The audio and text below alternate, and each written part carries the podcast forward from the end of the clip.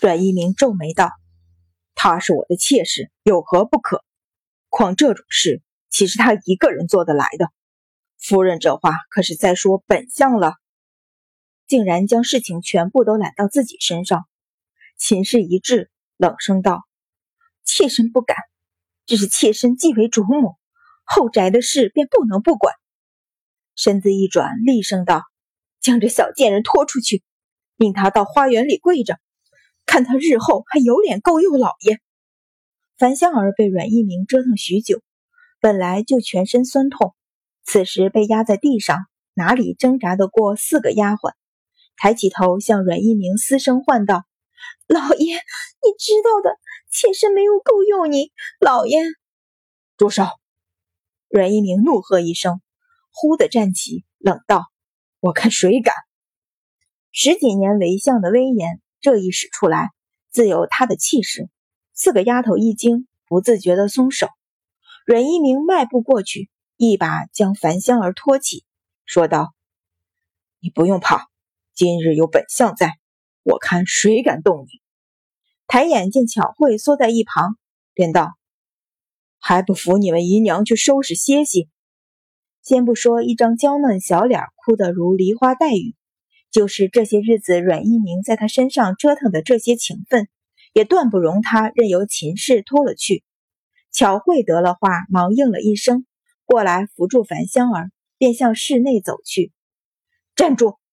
秦氏大怒，上前一步，一把将樊香儿一头披散的长发抓住，使劲向后一拖，喝道：“只要我还是这家里的主母！”便容不下这虎妹子的做派。樊香儿被他拽得头猛地后仰，头皮被扯得生疼，啊的一声叫了出来。孔妈妈自幼将樊香儿看大，见她吃亏，忙冲过去，一把将秦氏手腕抓住，急急道：“夫人，您快放手，这不是姨娘的错，不是她的错，难不成还是本夫人的错？”秦氏冷笑，手指紧抓着不放。向自己的几个丫头一使眼色，杏儿等人会意，齐齐一拥而上，扯住巧慧和孔妈妈，踢的踢，打的打，将他们从樊香儿身边拖开。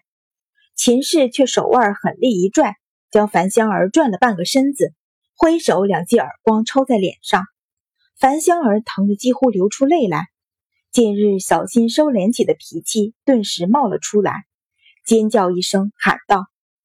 你这个该死的老太婆！不顾长发被他抓着，拼力回身，两只手从上到下便向秦氏脸上抓去。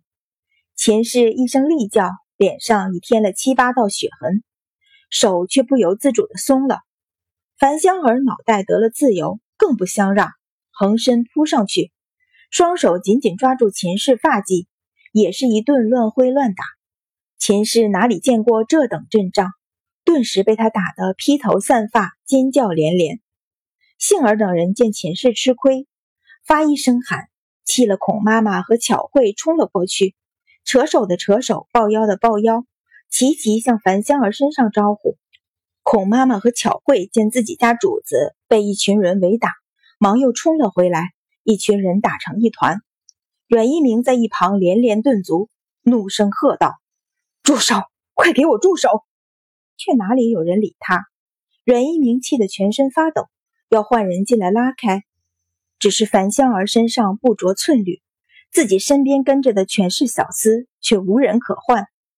屋子里正打成一团，便闻门口有人失声道：“出了何事？”但见罗妈妈带着几个丫头妈妈赶了进来。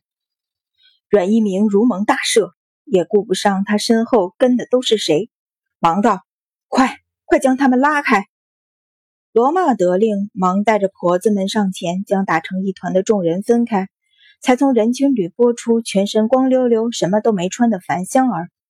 阮一鸣见她伏在地上爬不起来，莹白的肌肤上到处是伤，不由怒从心头，豁然转身，颤抖的手指指了指秦氏，却说不出话来。隔了良久，方缓过气来说道：“巧慧。”扶你家主子进去。巧慧也是披头散发，衣衫凌乱，形容十分狼狈，忙应了一声，和孔妈妈一边一个，架起樊香儿向内室去。秦氏气得嘴唇哆嗦，一霎时心里的记恨激潮狂涌，吼道：“贱人，站住！”拔步又向樊香儿追去。够了！阮一鸣大喝，上前一把将他拖住，喝道：“你还闹得不够！”手臂用力一甩，将秦氏整个人甩入了椅子里。夫妻十年，他从不曾动他一指。秦氏想不到，如今为了一个樊姨娘，他竟至动手。一时间，心中悲愤交集，放声大哭起来，大声骂道：“阮一鸣，你一个没良心的东西！枉我为了你，为了你不惜杀人放火，你竟然如此对我！”一边哭一边猛地跳起来，劈头盖脸甩他一记耳光。阮一鸣被他打得怒火中烧，吼道：“你这疯妇，闹够没有？”顺手将他重重一推，秦氏被他推得一个趔趄，撞到桌子上才勉强站稳，白着脸哭道：“好啊，你阮一鸣，你长本事了，学会打女人了！”握着拳头冲上去，向着他乱挥乱打。阮一鸣忍无可忍，大声怒喝：“你再胡闹！”当心，我当真动手！罗妈妈连声叹气，劝道：“相爷夫人，快别闹了，夫妻之间哪有这么大的仇恨？”扯住阮一鸣的袍子，说道：“方才老夫人命人寻你，你快些去吧，仔细老夫人担心。”连说带劝，推出门去。阮一鸣咬了咬牙，向秦氏瞧去一眼，但见他脸上几道血痕，加上满脸的泪水。另一张脸越发显得狰狞，不觉心里大感厌恶，冷哼一声，转身大步出门。门外见几个小厮在院门口探头探脑，大声喝道：“你们在这里守着，谁在搅扰樊姨娘，给我立即插出府去！”小厮忙一叠连声答应，跟了几步便折了回来。秦氏见阮一鸣头也不回的去了，心中又气又怒，颤声道：“好。”好，既然如此，我们我们便谁也别想好过。站起身，又要向内室冲去。罗妈妈忙一把拉住，叹了一声，说道：“夫人，樊姨娘再怎么也不过是个姨娘，您又何苦为了她和相爷闹翻？您这一闹，让相爷颜面何处搁去？岂不是生生把他逼到旁人的身边？”秦氏心口一紧。想到这些日子以来阮一鸣的冷淡，不由悲从心来，双手掩面，放声大哭，喃喃念道：“我什么地方做的不好？他要如此待我？当年为了他，我做了那许多事，如今还落着埋怨。可他什么都忘了，竟然如此待我，杀人放火，当年的事。”院子里，阮云欢纤细的身子挺得笔直。脸上没有一丝表情，一双水眸却已渐结成冰。当年秦氏曾为了阮一鸣做过许多事，是不是也包括害死自己的生母？自那日之后，阮一鸣一连十几日没进秦氏的房门，日日在外忙碌完了，回来给老夫人请了安，便一头扎进樊香儿的房里。秦氏心如刀绞，几次想要冲去大闹。却被告知，老爷在樊姨娘院子外边安插了护院，没他的话，谁也不许进去。秦氏气怒交加，却无法可施。看看已是九月末，秋收已经结束。管家常青进来禀道：“夫人，前些时府里打发出去些人，府中奴仆不够使唤，如今帝京城的奴市已开，不知道我们府里添置多少奴才。”秦氏本来想趁购买奴仆，再在府里安插自己的人。此时一听这话，却改了主意，问道：“你可曾问过老爷？”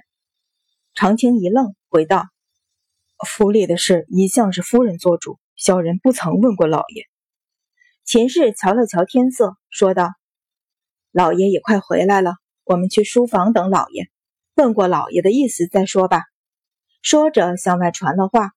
吩咐阮一鸣一回府，便请去书房议事，便同长青一起到书房来，先说些府里旁的事物，看着天色将黑，阮一鸣还未回府，秦氏不禁诧异，问道：“老爷这几日都回来的很晚？”长青躬身道：“是，想来是朝中有事。”秦氏点了点头，手中拿着账目，却已瞧不在心上。正这个时候，只闻门外小厮回道：“老爷回来了。”秦氏大喜，忙抛下账册迎了出去。阮一鸣大步进了醉墨轩的院子，见了秦氏，只是淡淡向他一瞥，问道：“何事？”秦氏一滞，却知道不能再和他强抗，只得耐住了性子道：“前些时说我们府里缺了奴才，要在奴氏上买，如今奴氏已开。”妾身想问问相爷的意思。阮一鸣在椅子里坐下，捏了捏眉心，说道：“这些事一向不是夫人做主吗？”神色间极为疲惫。秦氏点头道：“往日十个八个，妾身自然不来麻烦相爷。可是前些时打发出去的是四五十人，这一大批补进来，便得相爷拿个主意。”阮一鸣嗯的一声。凝眉想了想，说道：“先叫各处的管事妈妈报个数吧，多少丫头，多少小厮，有了数再说，也不急这一时。”说完，起身向外去。秦氏忙命长青依他的话去办，自个儿追了出去，说道：“相爷累了一日，妾身命人备了热水，早些沐浴歇息吧。”说着，引着他向正房里去。阮一鸣微一迟疑，便也就跟着他进了正房。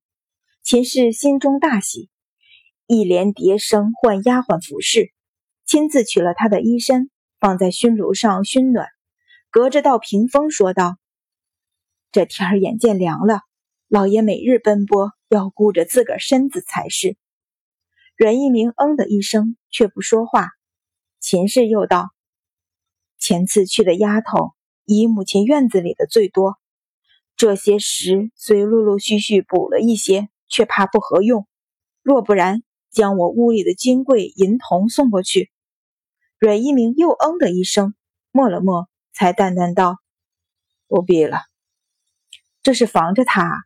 秦氏一滞，张了张嘴，想说什么，却又忍住，应了一声，搜肠刮肚的又想说些话。初时，阮一鸣还应一声。说到后来，听不到一点声响，秦氏忍不住唤了两声，却听丫鬟回道：“夫人，老爷睡着了。”